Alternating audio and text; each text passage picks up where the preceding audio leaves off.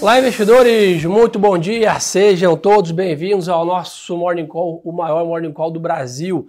Eu sou Gerson Zanorenz e começo essa terça-feira ao lado do nosso grande economista Arthur. E aí, Olá, meu amigo? pessoal, tudo bem? Bom dia a todos. Tudo certo. Beleza. Vamos lá, pessoal. Começando aqui tradicionalmente pelo mercado internacional, como a gente sempre né, adianta. A gente está vendo o mercado lá fora hoje mais ou menos misto, né, tendendo para o negativo ali. O S&P caindo 0,1, o FTSE em Londres um pouquinho né, mais intenso. O overnight aí na Ásia, né, se a gente vê o Nikkei ali, o Xangai caindo um pouco mais ainda, pegando esse dia mais negativo ali no geral né, ontem.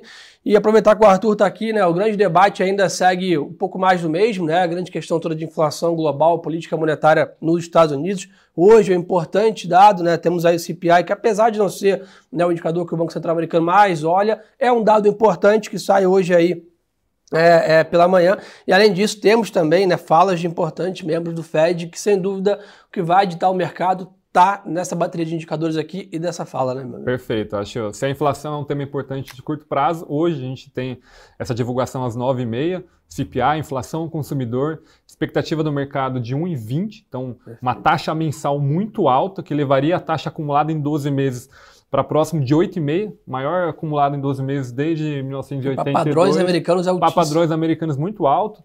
É, acho que bastante disseminado. Obviamente tem um componente muito forte, a leitura de março, né, que teve o choque de petróleo, né, a gente tem uma pressão do custo de combustível muito latente, mas existem outros itens específicos né, que não tem necessariamente a ver diretamente com a guerra, que vão estar bem pressionados, como todo serviço de hotelaria, com processo de reabertura, segmento de serviço de uma forma agregada, pressão de salário muito latente e mais do que isso, até pressão também é, em automóveis novos. Então é, uma, é um perfil de inflação bastante disseminado, tem um componente de guerra, mas ainda assim é bastante preocupante.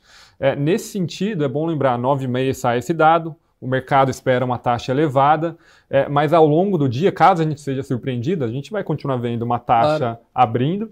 É, a 1,10 a gente tem a Brainerd, que é a vice-chair ali do, do Fed, que já tinha, teve um posicionamento mais rock na semana passada, fez bastante preço, a curva de juros abriu bastante Ela após mudou a fala um pouco dela. o posicionamento. Mudou o posicionamento, então pode ser ainda mais reativo a esse dado de inflação. E nesse sentido, se torna mais importante um evento que a gente tem às 3 horas da tarde, que é o leilão do título de 10 anos do Fed. Usualmente, quando tem dado de inflação junto com um leilão de título, costuma ser um dia um pouco mais volátil para o mercado de juros e aí, por consequência, para moedas e para equity também. Então, você tem aí, digamos assim, uma agenda ao longo da, da, do dia de hoje bastante é, expressiva para esse, esse tema. E acho que só um, um ponto. A dinâmica de ontem, né? Perfeito. Acho que, aliás, desde a semana passada, né?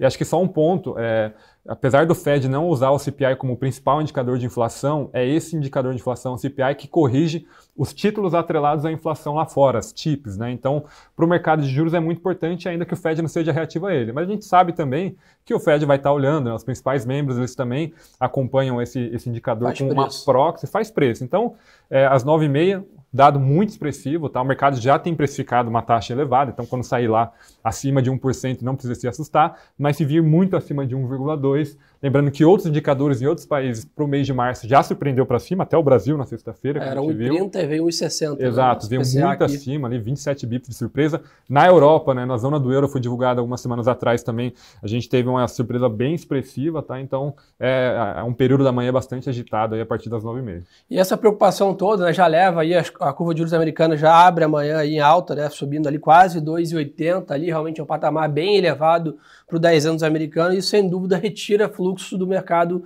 de ativos de risco, né? Seja equity, seja commodity, seja principalmente empresas aí de criptomoedas também, né? Isso tudo está sendo penalizado por essa, né, vamos dizer assim, a taxa livre de risco no mundo está remunerando melhor os investidores e aí você tem uma realocação né, de portfólio um pouco mais né, para essa visão de renda fixa americana. Então esse é um bom ponto para a gente ficar de olho. O dólar está praticamente de lado, tá? A gente tem visto o dólar se fortalecendo, que deveria ser, via de regra, aí, o movimento né, dado essa, esse fortalecimento dos juros nos Estados Unidos. A gente está olhando aí o buyback aí hoje no mercado de commodities. Tá? O petróleo sobe próximo de 4% ali, volta no, a fiscal 98 dólares aí o WTI. Hoje tem um dado importante, esse relatório da OPEP aqui, mensal para a gente né, entender a produção e estoque de petróleo no mundo. E minério de ferro também mostra alguns sinais de recuperação, né, com a China flexibilizando um pouco a questão da pandemia, que estava pressionando bastante né, o minério lá. E cobre e níquel em Londres também ali mostrando uma alta. Então, um dia melhor para commodities, mas realmente a parte de equities ainda em cima do muro, de olho na parte de política monetária, que no médio e longo prazo dita bastante os earnings das empresas. Né? Perfeito. Acho que esse ponto de China é importante, tá? A gente está vendo movimentos mis, é, mistos né, em algumas regiões. Então, tem Shanghai começando a flexibilizar é, o lockdown agressivo, que eles vêm aí basicamente há 15 dias, flexibilizar para basicamente metade da população ali, mas outras regiões ao sul também é, da China entrando em lockdown, região de Gansu tem um porto importante, né? Então, é, no curto prazo, um pouquinho melhor. Você está vendo o petróleo, por exemplo, reagir positivamente a essa medida de China, o minério de ferro, depois de cinco dias aí de queda, né, voltando a recuperar o patamar de 155 dólares a tonelada ali em Singapura. Algumas emissões positivas de China, agora você tem o Fed Sim. do lado contrário. Acho que ao longo da semana é bom acompanhar também. Pode ter uma decisão importante sobre taxa de juros ali na China, as taxas de médio prazo de um ano. É, eventualmente, aqui do nosso lado, a gente espera um corte de 10 bips, né? A gente já esperava em março, acabou não é, ocorrendo, a gente continua esperando para esse mês de abril. Seria uma, primeira, uma nova sinalização positiva em termos de apoio ao crescimento econômico, mas na margem, digamos assim, no curtíssimo prazo, Covid ainda continua sendo um risco importante para a atividade, né? E, e, enfim, por mais que de hoje, de ontem para hoje tenha colaborado, acho que para o trimestre como um todo ainda está um pouco comprometido. Boa, tivemos uma bateria grande de dados também na Europa nessa, nesse overnight, tá? Saíram dados aí né, de confiança expectativa econômica na Alemanha, o ZIL, que é um importante dado aí, né, mostrando uma queda de 41% em abril versus 39% aí é, pontos né, em março. Ou seja, né, o que a gente vem falando aqui muito dessa, dessa questão toda da zona do euro está muito mais afetada por esse conflito da Rússia e da Ucrânia também, não só em preços de commodities, como também na confiança ali de uma possível atividade positiva. Né? Perfeito. Acho que esses índices ZIL, é, não só da Alemanha, eles, eles fazem também para a zona do euro, foi mais ou menos a mesma as mesmas tendências, né? Voltou para o mesmo nível do, da pandemia lá em pandemia. 2020. Então você tá, já revela como esse choque aí do conflito entre Rússia e Ucrânia está sendo importante. De novo, aqui na, nas nossas análises, a gente está vendo um diferencial de crescimento muito expressivo entre Estados Unidos e a zona do euro, a Europa como um todo. Por consequência, você tem um resultado das empresas mais favoráveis para os Estados Unidos do que a Europa. Por consequência, você tem mais fluxo para os Estados Unidos e a gente está vendo esse dólar um pouco mais forte lá, né? Continua esse dólar mais forte. Esse tema ele não deve mudar no curto prazo. A gente ainda não está vendo triggers de recuperação Sim. na Europa, tá? Para esse então, mês um de abril. Um conflito armado, um fim do conflito armado. Exato. Então, é, como essas coisas estão relacionadas, a gente ainda não está vendo o fim do conflito armado. Por consequência, a Europa ainda deve patinar um pouco ao longo desse mês de abril e possivelmente maio, tá? Então, nesse sentido, continuamos. O primeiro focando... semestre vai ficar difícil. Está mais comprometido, exato. Então, e aí, diferencial de juros a mesma coisa, né? Por isso que o dólar global, né, o DXY, está é, tá bem mais forte, aí, quase 100 pontos no dia de hoje.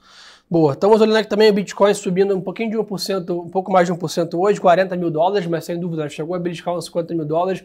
Com essa alta toda da renda fixa americana, esse pouco de sell-off internacional, pesou também na criptomoeda, natural é, esse movimento. Então esse é um pouquinho do cenário internacional aproveitar para falar um pouquinho para vocês aqui de Brasil. Aqui também não muda muito nessa né, visão de. Temos, claro, a eleição, que é um fator específico do Brasil, mas o grande debate atual também gira em torno da inflação, né? Perfeito. A gente teve a surpresa né, na sexta-feira, como a gente já comentou.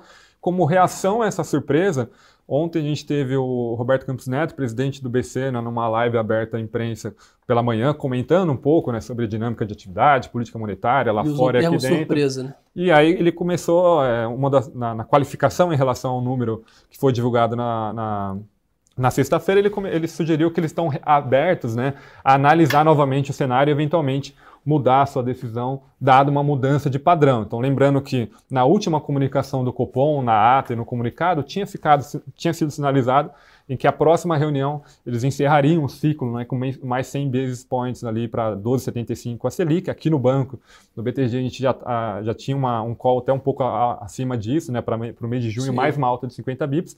Depois da fala de ontem, o mercado teve que reprecificar novamente essa a alta. Curva pra, já apontou. A curva ela reage na hora, né? Então, para a próxima reunião já tem 6 basis points, mas para junho também 50. Então já está na curva uma alta adicional, depois das falas do RCN ali, do Roberto Campos Neto, de, de possivelmente reavaliar o seu cenário dada a surpresa inflacionária. Então, de novo, né, a gente está chegando ali mais próximo do fim do, do, do fim do, do ciclo, né? Mas ainda assim, não na próxima reunião. Boa. Então, pessoal, o mercado ontem fechou em queda aqui, movimento de realização, a gente percebe no, no gráfico ali, realmente o, o, índice chegou lá nos 120 mil, depois, naturalmente, agora parece passa por um momento de correção, que é até saudável em algum momento aqui né, para os ativos. Dólar também corrige um pouco ali, né? Saiu, né, voltou para negociar próximo de 4,70.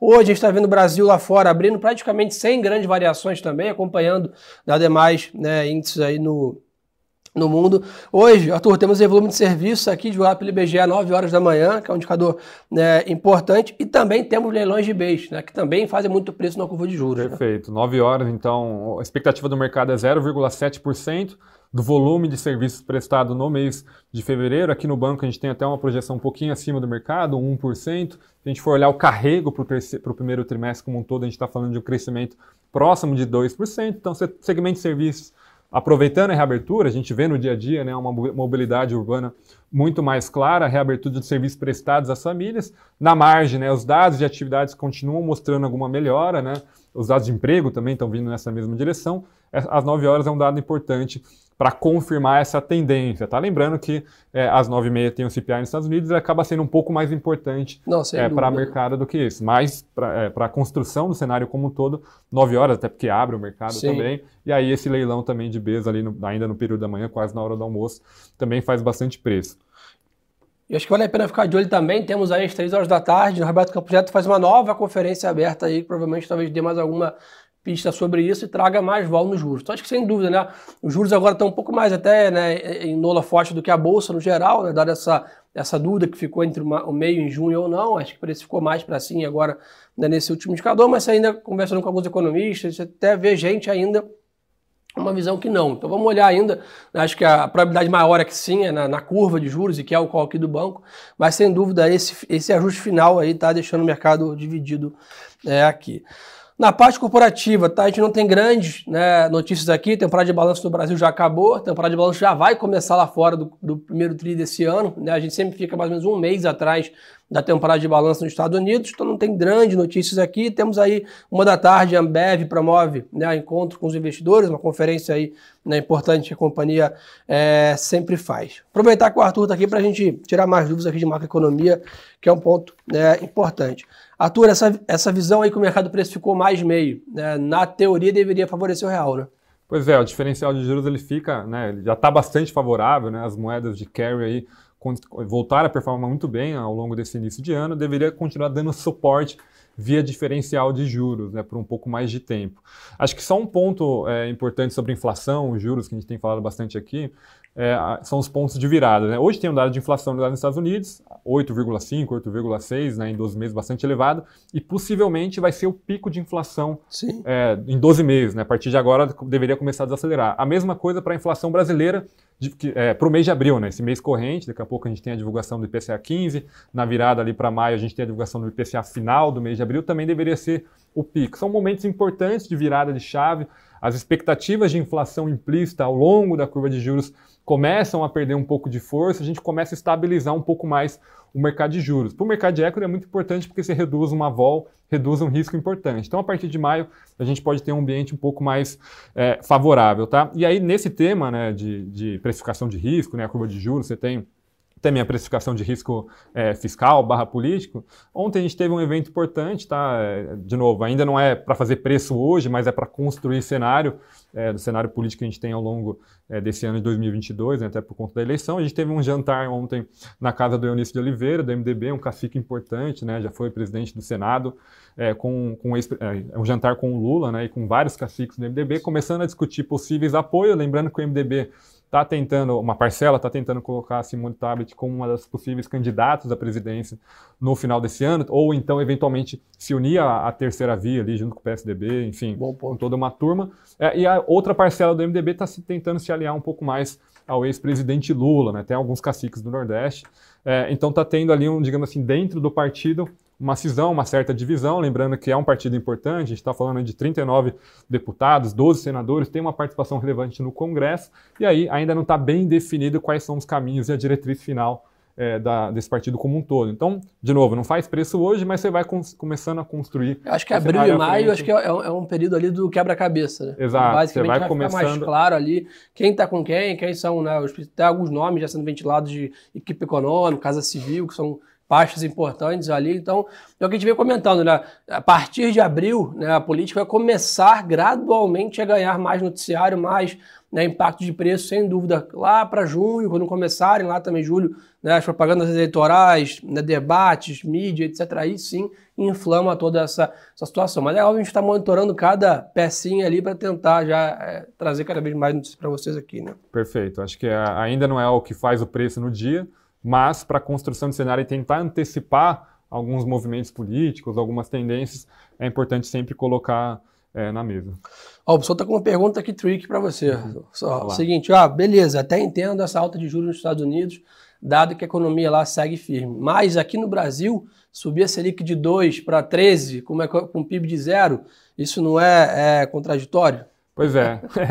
É, exato. O Brasil ele consegue algumas, algumas proezas, né? Mas é, é bom lembrar que a, política monetária é reativa não só à inflação corrente, lembrando que a gente está com uma taxa de dois dígitos, né? É, e para o final do ano com, com, cada vez mais né, inflação esperada. Então, por exemplo, o call do banco aqui é de 7,8, lembrando que a meta é muito abaixo disso. Mas mais importante do que isso, é, os movimentos de política monetária agora eles estão começando a pensar muito mais para 2023, cuja meta é 3,25 e a nossa expectativa aqui é de 4%. Então, é, ele não só reage é, à, à, inflação corrente, aos da movimentos, às surpresas, mas principalmente ancorar as expectativas. E, obviamente, até pressão lá de fora, né? a gente tem que pagar um prêmio em relação é, subida de juros lá nos Estados Unidos. Então, é, já está incorporado nos nossos modelos, no modelo de boa, obviamente, de boa parcela do mercado, uma atividade econômica mais fraca nesse ano, no ano que vem também, crescendo abaixo de 2%, mas ainda assim mesmo com a economia um pouco mais fraca, é, a pressão inflacionária, a gente tem um repasse muito forte, uma inércia inflacionária bastante é, elevada, o, o, tipo de pressão ele é mais persistente, por consequência, acaba ficando com juros elevado é, por um pouco mais de tempo. Então, de novo, já está incorporada é, todos esses, esses vetores na nossa expectativa da frente. É óbvio, né, uma taxa de juros bastante elevada acaba não contribuindo mais com a atividade econômica, mas não vai ser uma realidade só do Brasil. Tá? Lá nos Estados Unidos também a gente tem uma expectativa de uma taxa acima do patamar neutro, ou seja, né, quando, quando o economista fala isso, ele está falando que a política monetária deixa de estimular a economia, com essa a gerar o efeito contrário, né, até contracionista, como a própria ata do BCE aqui coloca, para tentar controlar é, a dinâmica de demanda e, por consequência, a inflação à frente. Então, por mais aí que seja, pareça contraditório, infelizmente a gente já está contemplando no, nas nossas análises estimativas. E outro ponto importante que vocês perguntaram aqui, né? Ah, pode estar a bandeira tarifária sendo reduzida, dólar em queda, safra recorde de commodities aqui no Brasil, e que a inflação ainda não cai. Lembrando, né, pessoas, que a gente falou aqui de inflação de dois dígitos, IPCA de sexta-feira passada, é o retrovisor. Né? Uhum. Né? Então, isso de dólar mais baixo, taxa Selic aqui né, próximo de 13, etc., você tem um efeito aqui, que acho que são quase seis meses, né, Arthur, para a gente ter um efeito positivo na, na ancoragem, na inflação de, de médio e longo prazo. Então, esse movimento vai acontecer. O modelo, né, os modelos apontam isso lá na frente, a inflação do ano que vem e do próximo muito abaixo de dois dígitos, uhum. é em prol disso, né? mas realmente você tem o lagging ali da decisão começar a fazer impacto. Né? Perfeito, e, e acho que esse ponto, né, de, de principalmente a mudança de bandeira tarifária, ela já estava contemplada no nosso cenário, tá? É, ela foi antecipada, é verdade. 15 dias, né? É, 15 dias, a gente esperava para o primeiro dia de maio, foi antecipada agora para esse meio de abril. Você tem um efeito mais calendário, né, de reduzir a expectativa de inflação de abril, mas subir a de maio.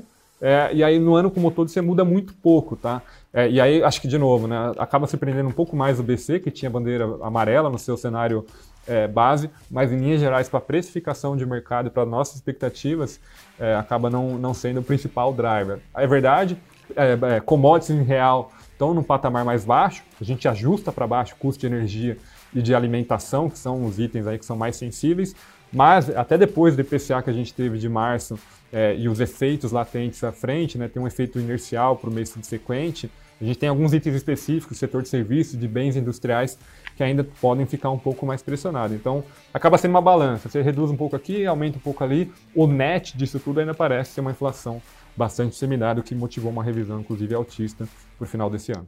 Boa, é isso aí então, turma. Recado importante também aí, eu sei que todo mundo já está ligado, mas acompanhar a gente também lá no nosso Instagram. Então tá aqui, ó, Gerson Zolorenzi e Arthur L. Mota, parada obrigatória acompanhar a gente também. Muita coisa que a gente fala aqui, a gente acaba se aprofundando lá. Então, acabou a live, clica lá, segue a gente também, acompanha mais um canal aí de conteúdo sempre com muita curadoria e rapidez aí, chegar aí a, no seu portfólio essa informação. Obrigado aí, meu amigo, mais um, uma live de parceria. Desejo a todos uma ótima terça-feira de negócios. E lembre-se que o melhor ativo é sempre a boa informação.